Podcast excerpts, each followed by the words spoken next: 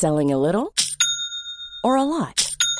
Shopify helps you do your thing however you cha-ching. Shopify is the global commerce platform that helps you sell at every stage of your business. From the launch your online shop stage to the first real life store stage, all the way to the did we just hit a million orders stage. Shopify is there to help you grow. Shopify helps you turn browsers into buyers with the internet's best converting checkout. 36% better on average compared to other leading commerce platforms because businesses that grow grow with Shopify. Get a $1 per month trial period at shopify.com/work. shopify.com/work. Le manuscrit inachevé et plus de 30 autres romans de Franck Tillier. Franck, je voulais vous demander d'où sort tout ce sang? Ah, vaste question. Euh...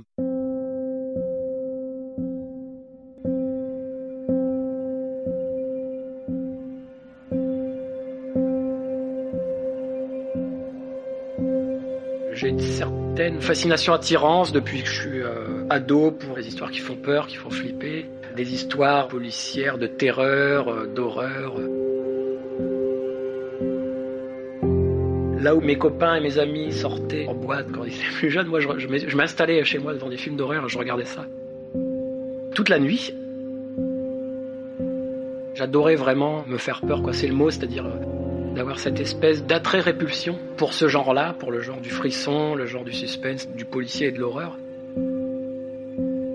Je pense que c'est pour cette raison que je me suis mis à écrire. Alors après l'explication euh, profonde et psychanalytique du sujet, ça, je l'ai pas. Je pense qu'il faut que ça reste un peu secret parce que euh, si je me faisais soigner un jour, euh, je, ne pourrais plus écrire. Peut-être si je me faisais soigner un jour, euh, je ne pourrais plus écrire.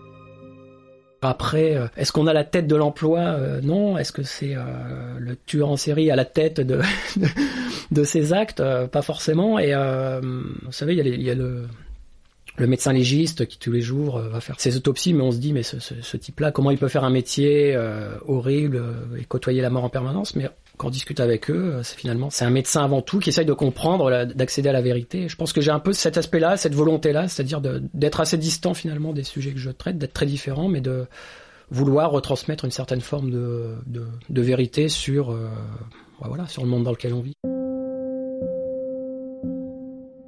Quand on fait la somme de, de des personnes que j'ai tuées dans mes livres, on doit atteindre plusieurs centaines, voire milliers, parce que des fois je balance un petit virus et euh, ça, va, ça va très très vite.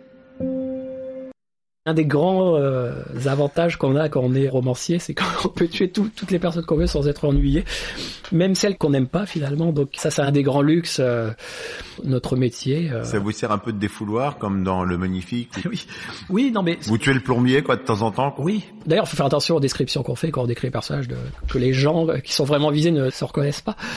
Mais il y a de tout ça dans l'écriture. Il y a effectivement l'aspect euh, défouloir, l'aspect de très psychologique de dire voilà de, de finalement psychanalytique c'est-à-dire de, de, de chasser ce qu'on a en tête les, choses plus ou moins noires qu'on a tous en tête en tant qu'êtres humains.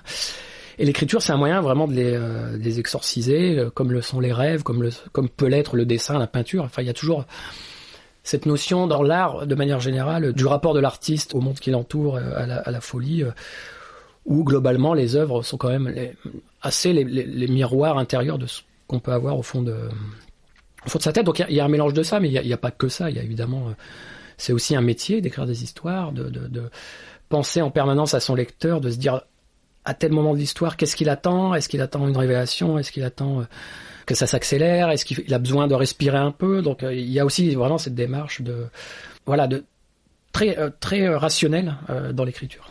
C'est la même démarche qu'un tueur en série. Oui.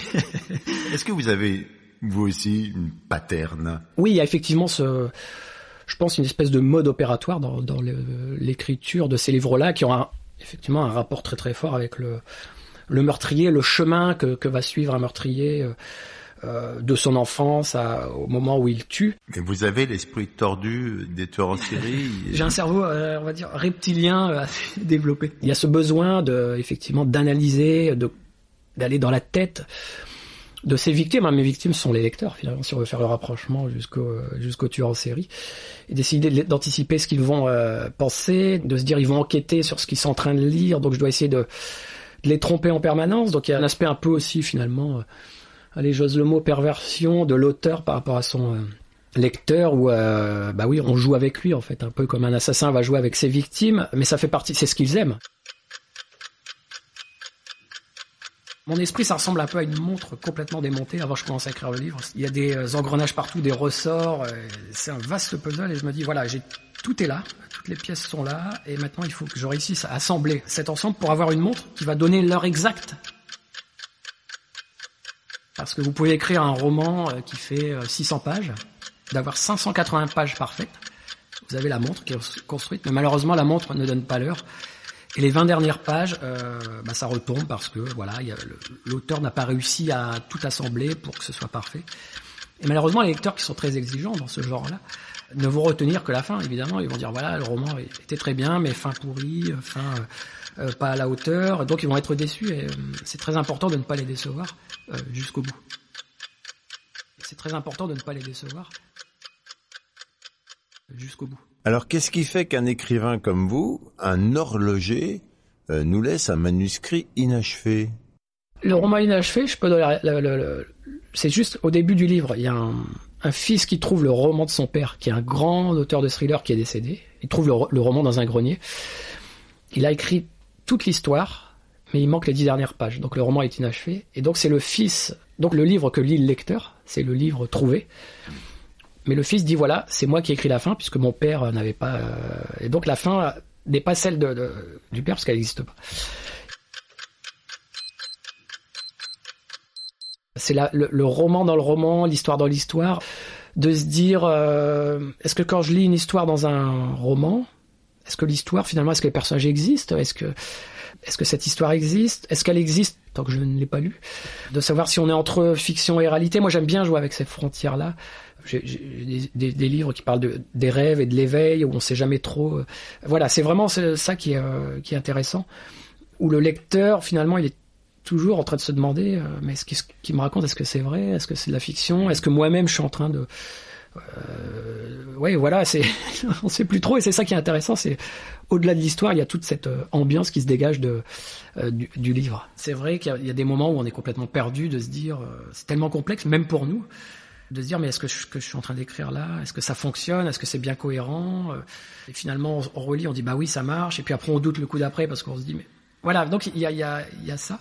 J'aime ça justement de me dire si moi-même je me perds un peu dans, dans mon récit, c'est que c'est bon, c'est que c'est compliqué, c'est ce à quoi je m'attends de ma propre écriture en fait. Quel est le, le, premier élément qui tombe sur la table? Vous voyez un cadavre tout d'un coup, vous fermez les yeux, vous voyez un cadavre, vous dites, eh, celui-là il me plaît. Ah, il est pas mal, il est bien.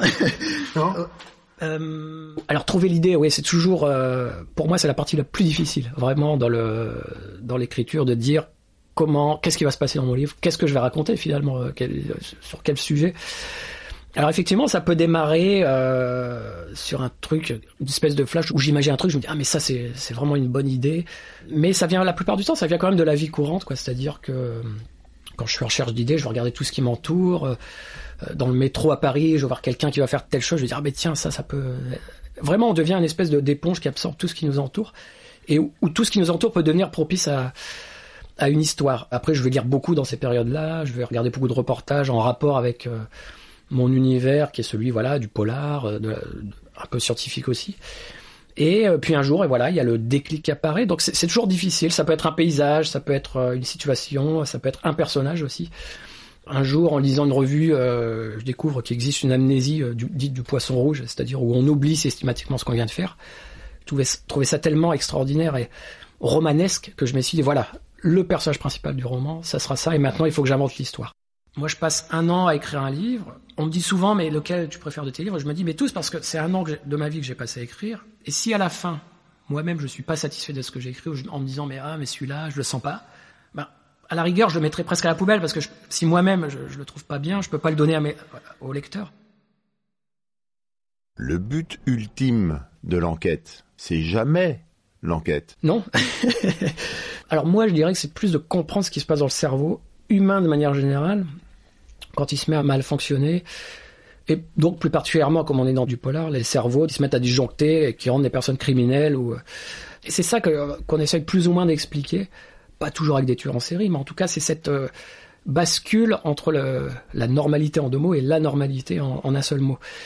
Et en fait c'est une quête sans fin parce que c'est difficile d'avoir la réponse à ça. Euh, le mal de manière générale, le, d'où ça vient, euh, est-ce que ça vient de l'éducation, est-ce que ça vient, euh, parfois vous avez des, éducations fracturées, est-ce que c'est génétique, voilà, donc c'est finalement, ça tourne autour de ça, même si les histoires sont très différentes, avec des, à chaque fois des univers différents, bah, quand on arrive à attraper le grand méchant de la fin, puisqu'il y a une enquête policière, et le but c'est de l'attraper et de comprendre pourquoi il fait ça, bon, on en est un peu dans ce domaine-là avec quand même une volonté aujourd'hui euh, d'apporter quelque chose de plus, ça c'est aussi avec l'expérience, sur le monde et sur l'humanité, c'est-à-dire de, je prends toujours des sujets qui ont existé par le passé, pas forcément lointains, euh, par les dictatures, pourquoi des, euh, voilà ce qui s'est passé dans, pendant les dictatures, ce qui s'est passé dans tel pays à tel moment, pendant les programmes bactériologiques, des gens qui ont été capables de faire ça, des êtres euh, humains, et en disant finalement, euh, bah aujourd'hui on n'est pas épargné de ça, c'est-à-dire que ça peut euh, c'est pas si loin que ça. Et donc, dire aux gens qui lisent ces livres, ben, restez quand même vigilants euh, euh, de ce qui peut se passer autour de vous.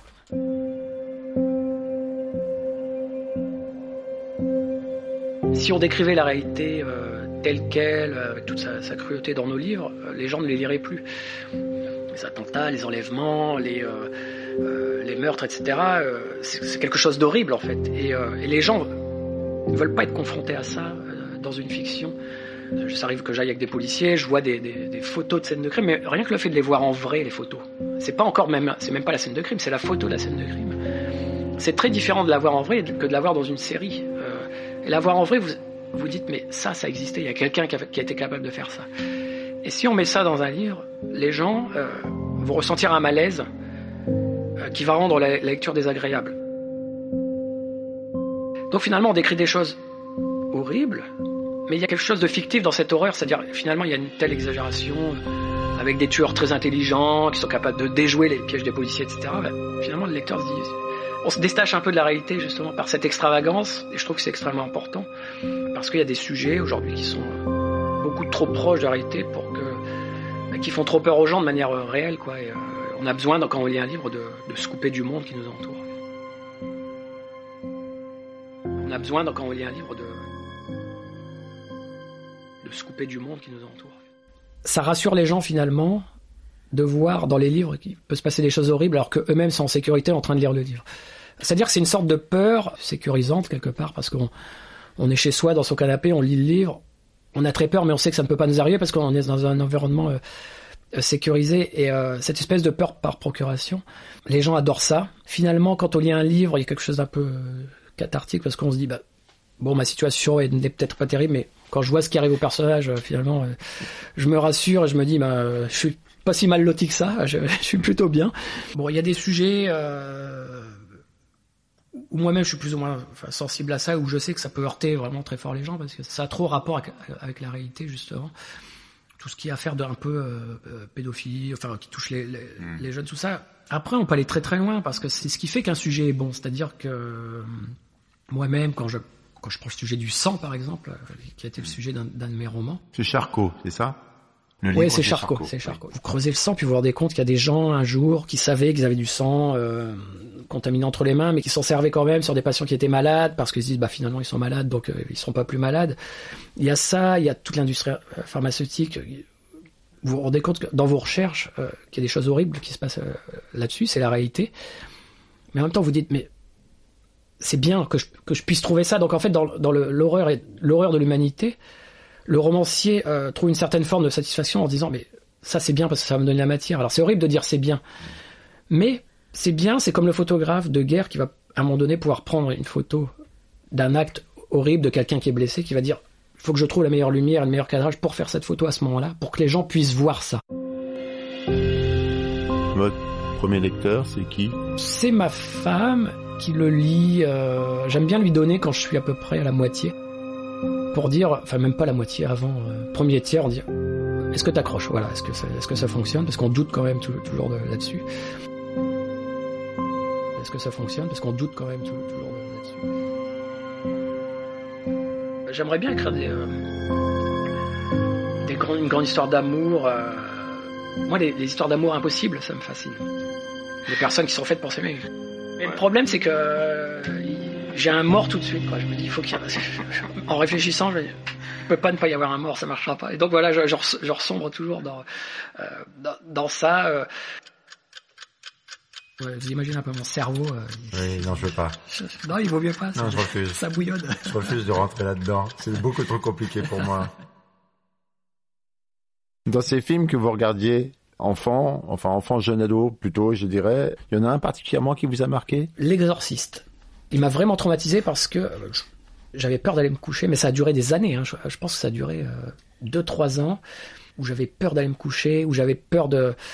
J'avais une chambre avec un Velux qui donnait sur, euh, sur, la nuit, quoi. Et, je, me couchais pour pas regarder. Enfin, c'était horrible. Et euh, donc, il y a vraiment cette notion de, de traumatisme qui peut aller, euh, je pense, chez, certains jeunes assez loin. hein. Il y avait vraiment, euh, c'était pas, c'était plus du tout du plaisir euh, à ce moment-là.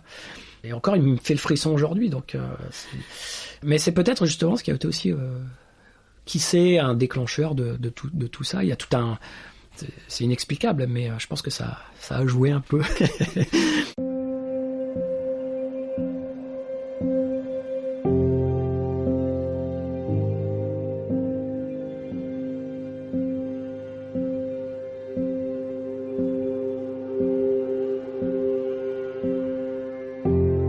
Voilà, le premier livre est sorti euh, pour expulser tout ça, et puis euh, j'ai aimé ça, j'ai pris du plaisir euh, à torturer mes lecteurs. euh, je suis pas un tueur en série, je le répète, je torture pas les animaux, mais les lecteurs. Et voilà, et puis les, les- les gens euh, adorent ça, donc j'ai- continué.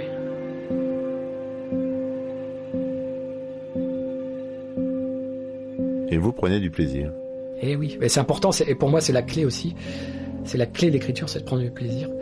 Le jour où il y aura plus cette flamme et, euh, et ce plaisir, je, je me poserai des questions. Merci Franck. Merci, c'était un plaisir.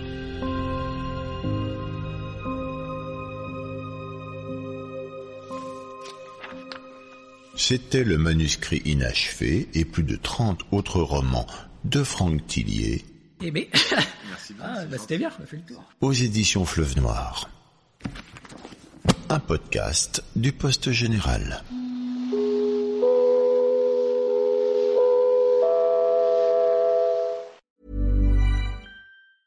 Hi, I'm Daniel, founder of Pretty Litter. Did you know cats tend to hide symptoms of sickness and pain? I learned this the hard way after losing my cat, Gingy. So I created Pretty Litter, a health monitoring litter that helps detect early signs of illness by changing colors, saving you money and potentially your cat's life. Pretty Litter is veterinarian developed, and it's the easiest way to keep tabs on your fur baby's health right at home. Go to prettylitter.com and use code ACAST for 20% off your first order and a free cat toy. Terms and conditions apply. See site for details.